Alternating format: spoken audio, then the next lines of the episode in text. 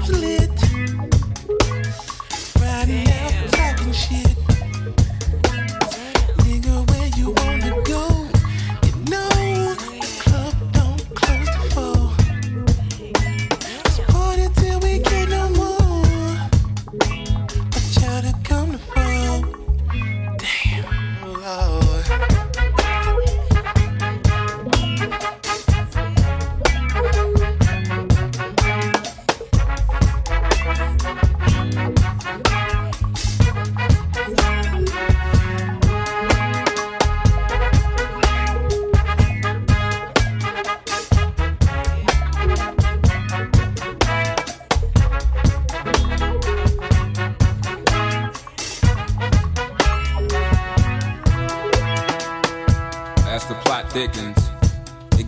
Dickens, reminiscent of Charles.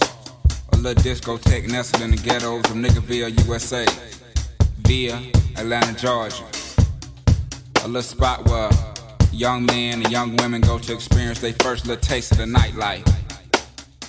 Me, well, I've never been there. Well, perhaps once, but I was so engulfed in the OE, I never made it to the door. You speak of hardcore. Why the DJ sweating out all the problems and troubles of the day? Why this fine, bow-legged girl finds all outdoors? Loves lukewarm lullabies in your left ear, competing with set it off in the right. But it all blends perfectly. Let the liquor tell it.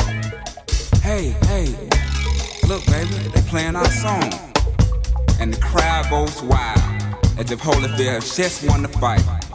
But in actuality, it's only about 3 a.m. And three niggas just done got hauled off in an ambulance.